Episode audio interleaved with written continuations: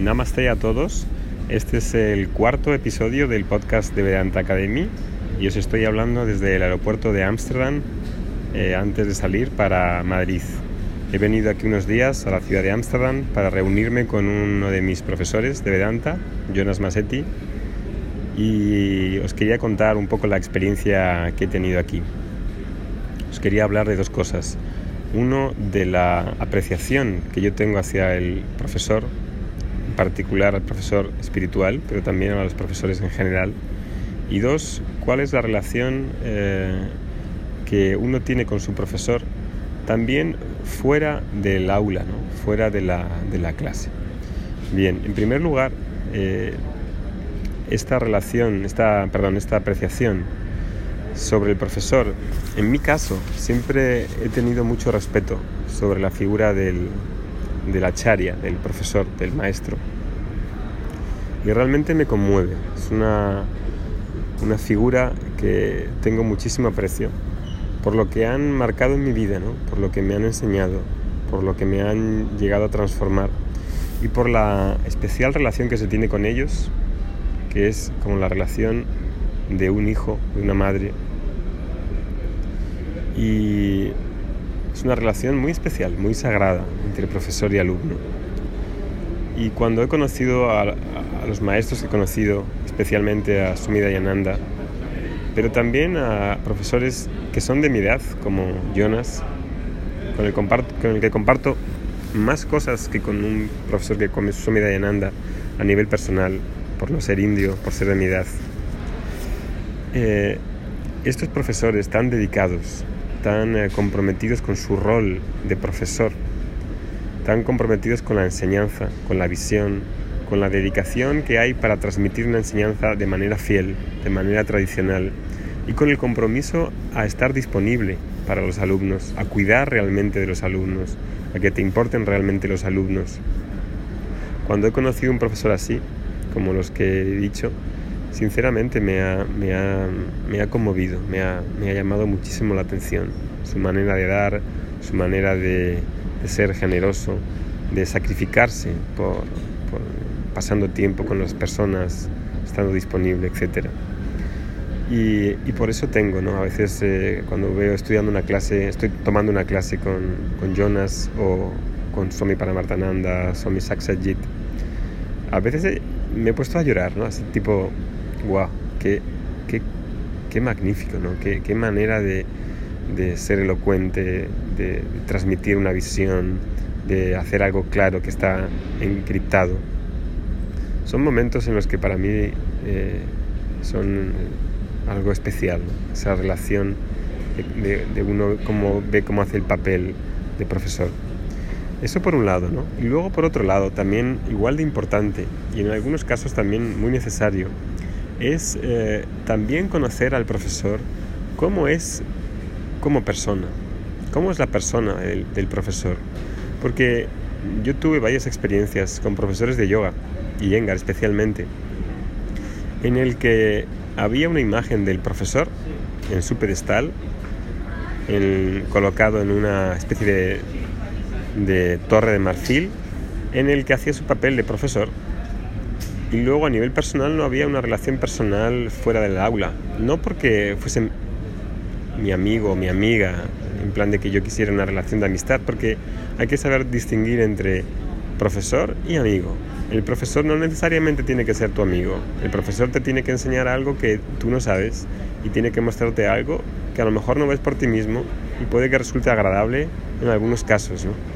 Si hay amor y si hay confianza, eh, no resulta tan agradable. Puede resultar un poco molesto a lo mejor, pero, pero cuando hay una confianza en la persona, entonces se lo puedes tomar bien. Sin embargo, cuando simplemente se tiene la relación en la clase y fuera, no hay nada más. Yo creo que se desconfía un poco del profesor porque no sabes eh, cómo es y el alumno necesita tener algo de confianza así a nivel una relación un poco también como más emocional, ver a, la persona como es. Y con los profesores de Vedanta sí que lo he tenido, ¿no? Con Swami Paramartananda, con Swami Dayananda, con Jonas.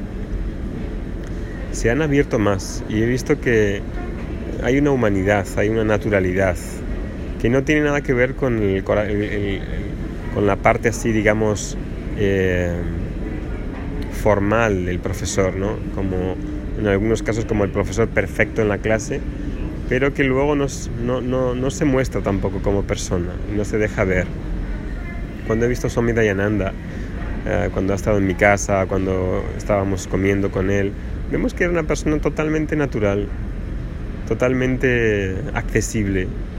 Y eso es algo que a mí me ha marcado también como parte del proceso de estudio.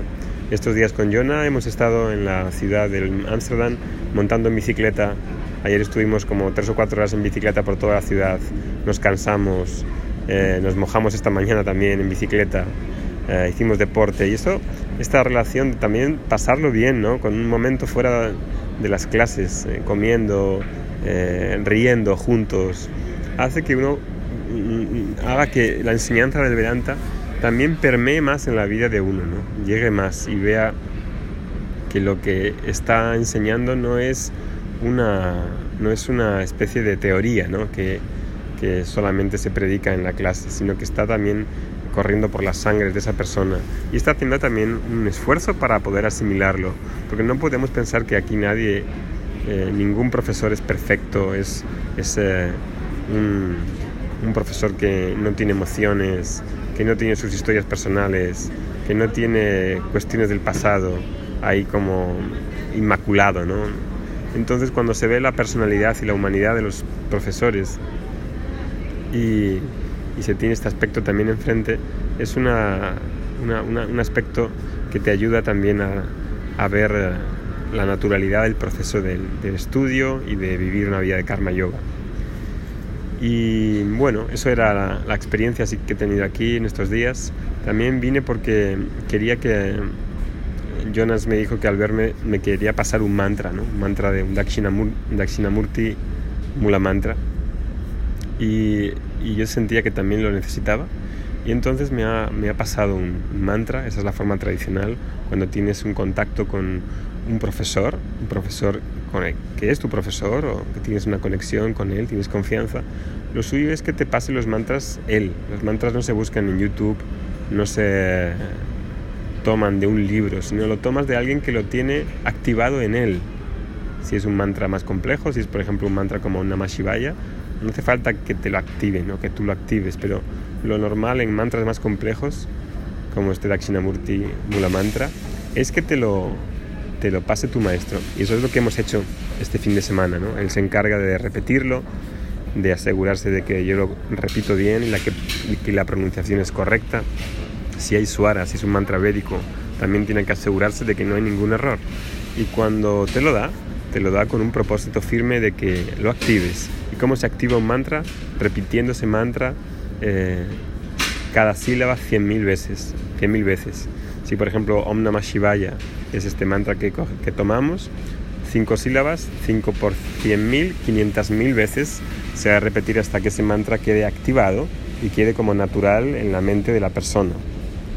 Y así activas uno y vas activando más. Todos los, maestros son cracks de la recitación del yapa, del mantra yapa, ¿no? Y así va uno acumulando estos mantras y va creando efectos diferentes en la mente de cada uno. Cada, mantra tiene un potencial a activar en cada uno y uno tiene que mantener estas prácticas que van junto con el estudio del Vedanta y del yoga.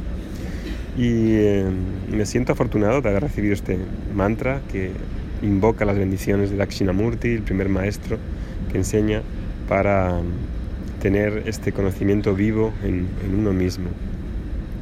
Y es un mantra que es muy auspicioso. Y bueno, con esta reflexión y con estas eh, experiencias desde Ámsterdam, dejo aquí el podcast y nos vemos pronto ya en Madrid. Un gran abrazo, Hariom, Namaste.